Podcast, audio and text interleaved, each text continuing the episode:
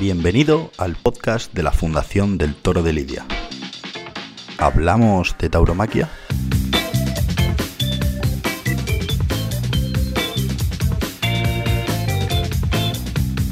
Bienvenidos amigos y amigas al podcast de la Fundación Toro de Lidia. En el programa de hoy nos vamos a ocupar de uno de los rituales taurinos con más solera, el toro nupcial. Como bien indica su nombre, el toro nupcial es un festejo que se celebraba como preludio a los casamientos. Una liturgia con siglos de historia considerada por muchos especialistas como el punto de partida desde el que surgen el resto de las tauromaquias. Ahí es nada. Recorreremos el globo en busca de los orígenes y los ecos de este ritual, vinculado a la fertilidad, al amor y al sexo. Sí, han oído bien, al sexo. Quedan advertidos de que este es un capítulo dos rombos, en el que hablaremos de pasión y de deseo. Pónganse cómodos y déjense llevar. Dominemos juntos a ese toro bravo que baja por la colina a nuestro encuentro. Como tantos y tantos hombres y mujeres antes que ustedes, déjense seducir por este animal fuerte, poderoso y viril.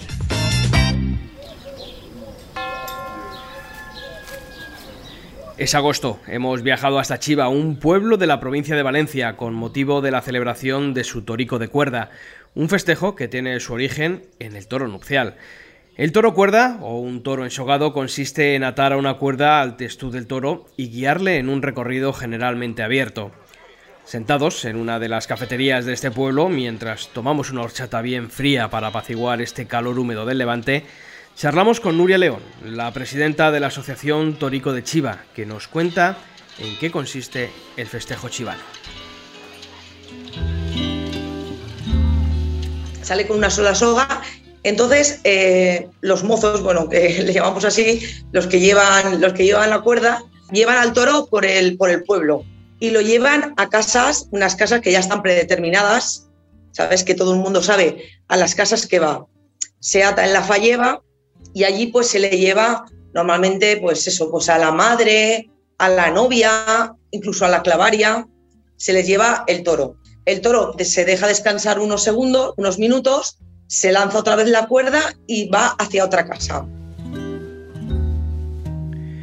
Qué gesto más curioso, ¿verdad? Los mozos del pueblo guían al toro hasta la casa de sus madres y de sus novias. Parece un acto de galantería, pero seguro que esconde algo más. Para tratar de descubrir los orígenes de este ritual, nos hemos desplazado hasta la biblioteca del Monasterio del Escorial, lugar en el que se conserva un manuscrito de un valor incalculable. Su autor fue un hombre tan versado que aún hoy se le conoce como el Sabio. Ese hombre no es otro que el rey Alfonso X. Muchos ya sabrán el título de la obra, ¿no es cierto? Se trata, sí, de las Cantigas de Santa María, un texto del siglo XII que traza en sus páginas el más antiguo vestigio literario sobre el toro nupcial. Vamos a ver qué dice exactamente.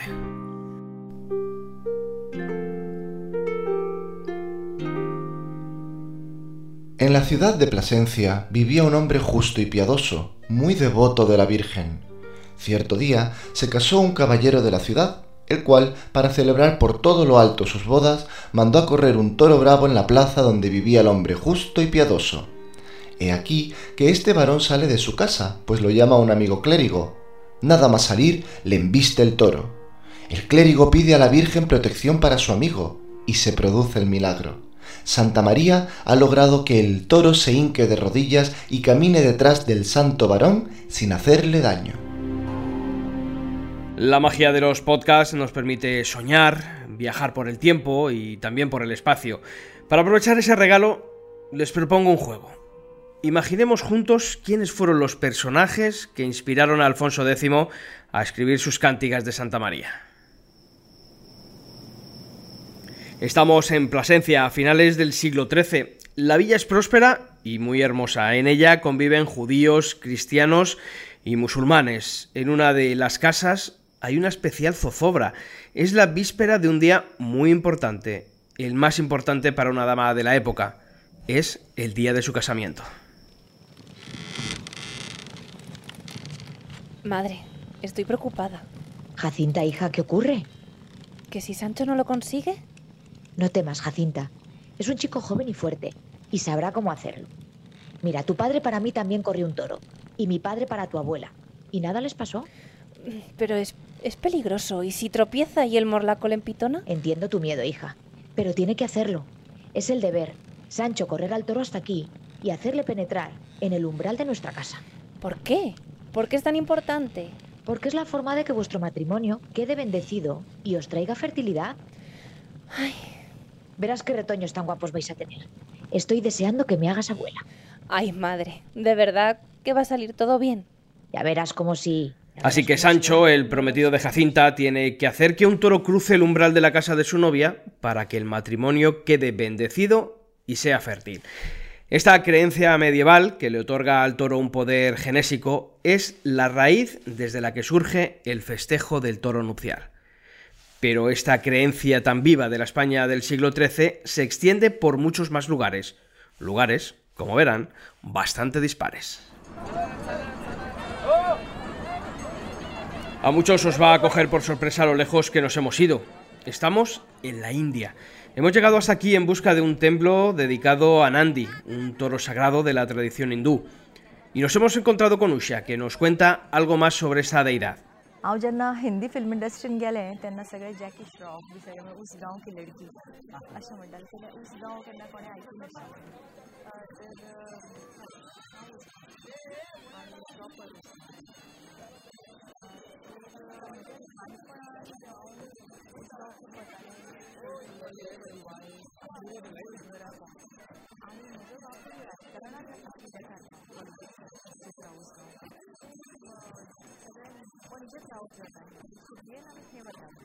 तर अ, आनी ताजो political tenure बरो जालो Gracias, Usha. Y es que este acto reverencial hacia los testículos del toro no solo se da en la India.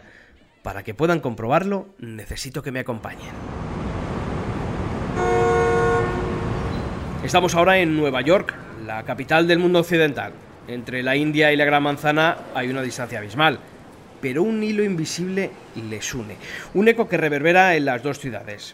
En el distrito financiero de Wall Street encontramos al célebre Charning Bull, una escultura de bronce de un toro bravo que representa la prosperidad y la pujanza económica. Allí trabaja Michael, que nos cuenta qué representa ese toro para la ciudad de Nueva York.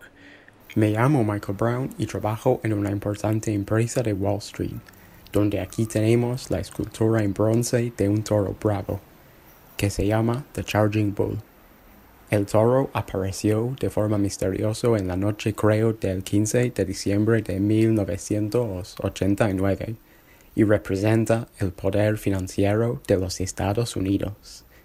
Hay muchas personas que se hacen fotos con el toro y también le tocan sus testículos, que es algo muy interesante, porque creen que le va a traer suerte y fecundidad financiera, que son aquí cosas muy importantes en, Wall Street. No me digáis que no resulta curioso que entre lugares y épocas tan dispares el toro sea considerado un animal propiciatorio para atraer la fertilidad. Estados Unidos, la India... Pero esperad, el viaje aún no ha terminado.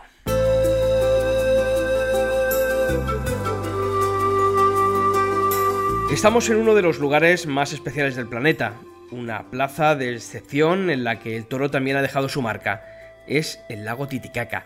La región de Puno, en la orilla peruana del lago, es la cuna de uno de los símbolos más característicos de la cultura andina, una pieza de cerámica pintada en vivos colores a la que se conoce como el Torito de Pucará. Allí nos encontramos con Gregorio Quispe, un artesano que nos va a contar la historia y el significado de este particular objeto. En la época de la colonia, en Puno, se produjo una gran sequía. Como ofrenda a los dioses para evitar la sequía, un campesino subió su toro, negro, hasta la cima del peñón de Pucará. Cuando llegó allí, el animal hincó sus cuernos en una enorme roca de la que empezó a brotar agua, terminando así con la sequía. Desde entonces el toro se ha convertido en un amuleto de la prosperidad. Es la tradición que se da en bodas, y se regale esta artesanía, porque se cree que ayuda pues a la fertilidad y para que vaya bien el matrimonio y, para que te vaya bien el trabajo también. El cuerno del toro, con su poder genésico, trajo la fertilidad a la tierra. Eh, os suena, pero ¿por qué? ¿Cuál es el motivo? ¿Qué tiene nuestro amado toro para que culturas tan dispares les hayan otorgado ese poder? Como vimos en el programa sobre los orígenes de la tauromaquia, desde su sedentarización, el ser humano colocó al toro en un lugar mítico que dio pie al inicio de los festejos taurinos. El toro se convirtió en un símbolo de fecundidad por ser el animal del que depende el desarrollo de la ganadería. En relación a este concepto surge el toro nupcial. Para hablar de ello tenemos la suerte de contar con Javier Tarín, el presidente de la Federación Española de Toros de Cuerda. El tema del toro nupcial es un toro eh, relacionado con la fecundidad, eh, relacionado con la cosecha. Entonces se celebraban toros de cuerda alrededor de las fiestas de cosecha. Eh, igual que luego deriva en el tema del toro de nupcial propiamente dicho, que es el que se celebraba cuando se, alguien se iba a casar. El propósito más claro que tiene una boda es la formación de una familia. Por ello, resulta natural que durante un casamiento se buscara atraer, a través de ritos y festejos, la fertilidad que el toro parecía contener. Hablando de todo esto, acabo de recordar que nosotros hemos dejado una boda pendiente. Era en Plasencia, ¿recuerdan? Jimena. Ya está todo el mundo esperando en la capilla. ¿Estás lista? Sí, madre. ¿Qué tal? ¿Cómo me queda el vestido? Hija mía, eres la novia más guapa que he visto. Sancho se va a caer de espaldas cuando te vea. Ay, ¿él está ya en la capilla? Sí, sí está. Y muy guapo también. Apúrate. Es hora de que te pongas la capa por los hombros. Me da pena que se manche el vestido de sangre. Es tan bonito. Es necesario, hija. Es la sangre del toro que corrió anoche Sancho. La sangre brotó del animal, gracias a las azagallas que vos decoraste. Fue bonito ver a Sancho burlar al toro con la capa a luz de la luna. ¿Recuerdas el brillo de la sangre? Mm. Es ahí donde está el poder del toro. Es la sangre la que os traerá la fertilidad. Póngame la capa, madre. Qué guapa estás, hija. Venga, apúrate. Es hora de que salgas. Parece que los nervios previos a una boda no han cambiado mucho desde la Edad Media hasta la actualidad, pero vamos a lo que nos importa. En esta escena hemos asistido a dos elementos básicos para entender el ritual del toro nupcial. Por un lado, la capa con la que Jimena se viste para celebrar su casamiento, un elemento en el que se esconde el origen del capote actual. En la celebración de un toro nupcial, el novio burlaba al animal con una capa blanca que debía llenarse de la sangre que brotaba del animal. Y para formalizar el rito, esa capa ensangrentada debía acompañar a la novia durante el casamiento. Se procedía de esta manera porque existía la creencia de que era en la sangre del toro donde residía su poder fecundador. Para hacer brotar la sangre del animal se acudía a otro elemento ritual, las azagallas, una suerte de banderillas que manufacturaba la novia para provocar que la sangre, el líquido mágico que traería la fertilidad del matrimonio, emanara del toro. A pocos kilómetros de Plasencia, en la localidad cacereña de Coria, se celebra uno de los festejos taurinos más populares y en el que encontramos que el uso de las azagallas o sopletes, como les llaman los coreanos, tenían un papel fundamental. Para hablarnos de todo ello tenemos con nosotros a un testigo de excepción, Fernando Sánchez Drago. Zona de ganaderías, ¿no? Los victorinos están allí, cerquita de Coria, vamos prácticamente al lado de Coria. Entonces eh, eh, se un toro, un toro ya, un toro viejo, un toro, en fin, un toro semental lo que fuera, un toro que había sobrevivido, que no había sido estoqueado en la plaza, un toro de ocho años a lo mejor, ¿eh? y entonces ese morraco tremendo, se desencajonaba la ciudad amurallada, cerraba por completo sus puertas ¿eh? y por la entrada principal de la ciudad se desencajonaba dentro de la ciudad ese toro ¿eh? que luego iba a corretear libremente, bueno, pues, en fin, acometiendo a los mozos, acometiendo a las personas que lo corrían, etcétera, por las calles de la ciudad. Bueno, pues en ese momento los mozos ¿eh? se colocaban a la, derecha y a la izquierda, dentro ya de la ciudad, de, ese portón de entrada por el que se desencajonaba el toro, provistos de unas banderillas muy historiadas, llenas, en fin, llenas de floripondios, llenas de colores, llenas de cintajos, que habían ido preparando a lo largo del año sus novias, las mozas que algún día marcharían, ¿eh? con, fin, eh, durante tiempo infinito habían ido preparando esas banderillas y se las entregaban a su novio para que en el momento en que el toro entraba en la ciudad de Coria, ¡plaf! plantaran esas banderillas en su lomo. Con lo cual se producía la transmisión, transmisión erótica, transmisión sexual, transmisión de semen, en definitiva, eh, desde la banderilla eh, amorosa y laboriosamente preparada por la moza en el ámbito doméstico, eh, hasta el lomo del toro, del animal genésico, pasando por el cuerpo de sus novios. 900 años después de los toros nupciales que dieron pie al relato de Alfonso X el Sabio, el ritual de las azagallas seguía vigente en la región extremeña. Es curioso comprobar hasta qué punto un acto para que el profano de la tauromaquia pueda resultar caprichoso está arraigado en el acervo popular de una región. Más allá de esto, Sánchez Dragó ha introducido un elemento que no podemos dejar pasar por alto, y es el de la erótica que rodea la tauromaquia. Al inicio del programa les prometíamos emociones fuertes y ha llegado el momento de que las descubran.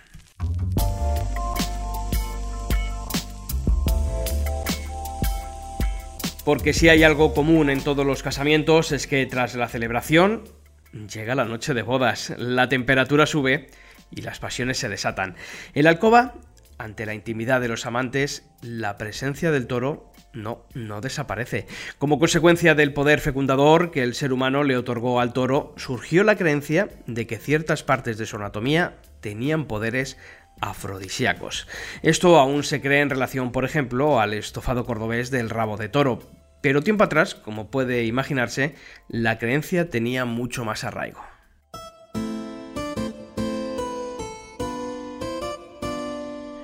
Una de las anécdotas más célebres en relación a esta creencia popular está protagonizada nada más y nada menos que por Fernando el Católico. Nos hemos sentado a charlar con César Cervera, redactor de la sección de historia del diario ABC. ¿Qué sucedió con el rey Fernando al morir su esposa Isabel la Católica, César? Bueno, pues él, se casa muy poco después de, haber fallecido Isabel la Católica. Eh, a pesar de que Isabel Católica siempre se, se le vinculó un amor legendario, un amor imperecedero. Bueno, en el momento en el que muere, al final prevalecen las cuestiones estatales, o sea, los asuntos de Estado, y entonces él se tiene que casar cuanto antes. Se casa con una, eh, con una eh, princesa vinculada a la casa de Navarra. Bueno, entonces él se casa con Germana de Foix, que es una mujer a la cual saca muchos años, Fernando Católico. Fernando Católico ya cuando se casa creo que pasa a los 50 años, ya está en una edad una madurez, está en, una edad bastante avanzada y ella es una chica muy joven eh, que en ese momento, eh, pues bueno, pues realmente eh, pues es una princesa, una niña, básicamente, ¿no? Y entonces, bueno, pues por asuntos de Estado, una vez más, Fernando el Católico entiende que si ese matrimonio se ha realizado es para poder tener una descendencia y para garantizar una línea eh, propia que pueda prevalecer sobre la línea de, su hija Juana, que es la que ya en ese momento se está viendo que va a, ser, va a, recaer el futuro de los Trastámara y el futuro de, y el futuro de, la corona de Aragón, Y entonces él se encuentra en una edad muy avanzada con la necesidad de tener, de tener hijos y es en ese momento eh, cuando empieza a, a, consumir lo que los cronistas hablan un feo potaje, que, bueno, no, no se llega a concretar exactamente qué componentes tiene este feo potaje, siempre se ha hecho, entra dentro de la especulación, siempre se dice que tiene pues esos testículos de, toro, que tiene eh, que, también debía incluir a la famosa mosca española, que es, un, que es un producto que era una especie de escarabajo verde que picado, o sea, machacado en un polvo era eh, usado tanto como veneno por su, fuerza que tenía, la fuerza letal que podía tener en, altas dosis, como como eh, afrodisíaco en un sentido en el cual tenía propiedades vasodilatadoras, ¿no? que, era, que era capaz de, acelerar, el, el, círculo sanguíneo, ¿no? el pulso sanguíneo. Imagino, César, que ese feo potaje no le tuvo que sentar nada bien al rey Fernando. Sí, y bueno, claro, todo esto que estoy contando, que es el mito del feo potaje, que hablan los cronistas de la época, hablan del feo potaje y hablan de que, bueno, que hay componentes tanto de la mosca española como de, como de testículos de toro y de un montón de componentes más que se mueven prácticamente más en, la magia, ¿no? la medicina mágica, ¿no? No son tanto prescripción de un médico como un poco eh, pues tradición folclórica, o sea, un poco tradición popular. Se, se, han salido varios, bueno, de hecho me parece que el estudio es de 2018, de hace, tres años, salió un estudio, una investigación que intentaba darle una perspectiva médica a esta anécdota histórica que es la de que Fernando murió por, por un abuso de afrodisíacos. El estudio médico, que bueno, tengo por aquí apuntado quiénes son los autores, creo que es Jaime Elipe y Beatriz Villa, Villagraso. Eh, bueno, pues ellos lo que, llegaron a, han conseguido es revisando las crónicas, revisando lo que se va informando del estado de salud del rey en los últimos dos años de vida, pues ellos lo que consiguen es eh, concluir que no hay una relación directa entre el consumo de afrodisíacos o el posible consumo de afrodisíacos y la muerte. Muchas gracias por todo lo que nos has contado, César, y espero que esta anécdota no les amargue a nuestros oyentes el próximo plato de criadillas.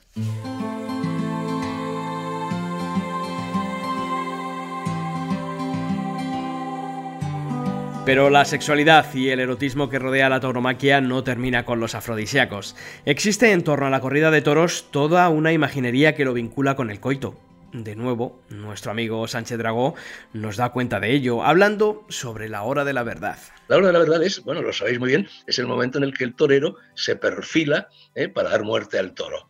Eh, eh, ¿Qué es lo que tiene que hacer en ese momento, en la hora de la verdad del torero? Tiene que introducir un falo perdonad que lo llame así, pero es el estoque. El estoque es un falo, tiene forma de falo, incluso tiene la forma curvada un poco, en fin, que un falo como Dios manda eh, debe tener, ¿no? Eh, y tiene que introducirlo en algo bastante difícil, ¿eh? que es un triángulo isósceles, que es el hoyo de las agujas, que es la única forma para que efectivamente la muerte no sea un espectáculo sangriento, sino que sea fulminante y completamente limpio. Sánchez Dragón no es la única persona que encuentra resonancias eróticas en la corrida de toros.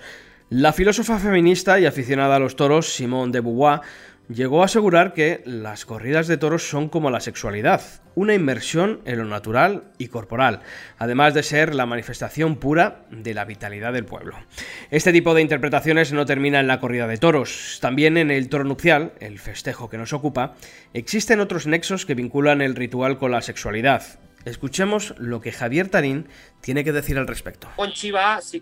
Que vemos el, eh, como festejo el más completo que guarda todos los, los pues eso, toda la, relación directa con, los ritos de fecundidad, ¿no? El toro sale, recorre todo el pueblo, eh, lo que es el festejo en sí, el toro se lleva a las casas en época de cosecha, el toro entra dentro de las casas, eh, traspasa el umbral, ¿no? Digamos que el, el, hecho de que el toro entre dentro de las casas con esa simbología, ¿no? De la penetración de la casa, en época de cosecha, eh, el toro lo que venía era como a traer bonanza y, traer suerte durante todo el año, ¿no? Para traer buenas cosechas a, las casas. No solamente lo que es el festejo, el hecho de sacar el toro a la calle, sino todo lo que lleva alrededor, eh, lo relacionan con estos ritos de fecundidad, la comida, o sea, el, hecho de que se coman higos en esos, en esos, días, se comen higos, que también pasan rubilos de mora, hacen el toro de los higos, de las higas que llaman allí. Y luego aquí tienen, en Chiva tienen el, un, eh, la rosquilleta de toro que llaman, que tiene forma, le dicen doseta, que tiene forma pues de lo que es el, sexo femenino, vamos, ¿no? O sea, es una, es una rosquilleta que recuerda perfectamente al sexo femenino, lleva un corte en el, centro y entonces tiene esa simbología eh, que, lo, que lo unen con todo ese concepto ritual de fecundidad, etcétera. Les aseguro que esas rosquilletas de las que habla Javier están riquísimas. Otra excusa más para visitar Chiva y su bello festejo. Como era de esperar, esta semblanza en torno al toro nupcial nos ha dado pie a conocer a varias parejas, Fernando y Germana, Jimena y Sancho, pero aún nos falta por conocer a otra más. Y no exagero si digo que la pareja que nos aguarda es una de las más célebres de este país. Originarios de la ciudad taurina por excelencia, es hora de hablar de los amantes de Teruel.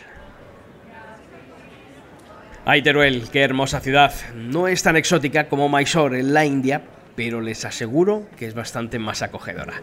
En la Plaza del Torico, la plaza más importante de la ciudad, nos hemos citado con Pilar Fuertes, una periodista turolense, para que nos cuente cuál es la relación tan especial que Teruel tiene con la tauromaquia. A ver, eh, el hecho de que el toro es el símbolo de la ciudad de Teruel, lo ha sido y lo lleva puesto en su propio nombre, incluso lo que es la fundación de la villa de Teruel eh, tiene un origen también de una leyenda, ¿no? Que se supone que hubo un toro que se colocó en un momento determinado en un montículo justo debajo de una estrella.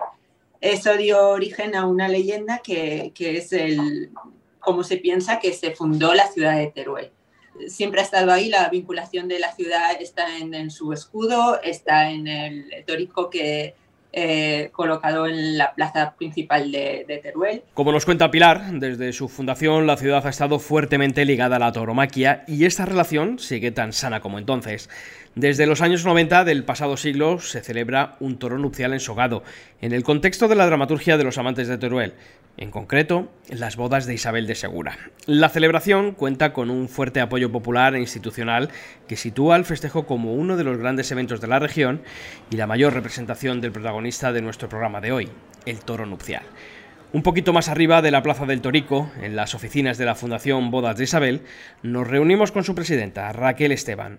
Queremos que Raquel nos cuente por qué se decidió recrear un toro nupcial con toda su imaginería para celebrar la conmemoración de las bodas de Isabel de Segura, la amante llamada más famosa de Teruel.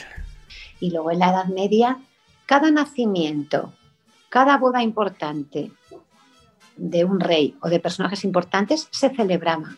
Y se celebraba con un toro. Y se celebraba con un toro en contextos, digamos, no nupciales como un símbolo de colectividad que se toreaba, que se tal, y que luego se comía, se merendaba, porque esto casi es un, rito ya mucho más antiguo, ¿no? Pues la energía de ese símbolo, de ese ser, pues pasa a la, colectividad. Eh, el uso del toro, desde luego en Aragón, en toda esta, esta zona íbera, levantina y tal, era tremendamente común y está documentado totalmente. Entonces, se sabe que se utilizaba también, que se corrían todos en las bodas y en este caso, porque además hay, iconografía que lo muestra, el toro es un símbolo eh, de fecundidad, de fertilidad. Entonces yo ya lo conocía, de que se, trataba de coger la capa de ella, el marido o los amigos del marido eh, pasan la capa por, por, la piel del toro y de alguna manera por esa magia mimética eh, pues pasa el poder fecundador del toro a la capa y luego la capa se le coloca a la mujer. Esto es lo que hacemos en Teruel desde el año cero de las bodas de Isabel. Con este bello festejo turolense que rememora con orgullo nuestras raíces más ancestrales, nos vamos a ir despidiendo. Esperemos que hayan disfrutado tanto como nosotros con este recorrido por latitudes y épocas tan variadas. El amor nunca pide motivos ni justificaciones, pero si hiciera falta justificar nuestro amor por el toro, sin duda, ahondando en su historia y en los ritos que le han rodeado desde los albores de la humanidad, encontraríamos muchos de ellos. Es sobrecogedor pensar cómo la vida de tanta gente a lo largo de la historia ha quedado marcada por nuestros amados toros. Ay, Parece que hemos despertado al bebé. Vengan, vengan conmigo sin hacer ruido. Nuestros amigos extremeños están de enhorabuena. Ea, ea, bonita, no llores. Jimena, esa niña tiene hambre. Pero si le di de comer hace nada. Te ha salido con apetito. Tú eras igual, me dejaste sequita. ¿Será influencia del toro? Pues no sé, hija. Pero mira qué hermosa te ha venido la niña. Ay, es preciosa. ¿A que sí, madre? Sí que lo es, sí. La verdad que es preciosa. Muy bonita.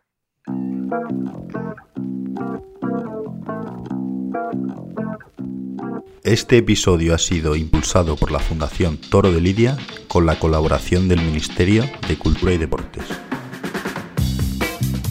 La Fundación Toro de Lidia es una entidad destinada a la promoción y defensa de todas las tauromaquias.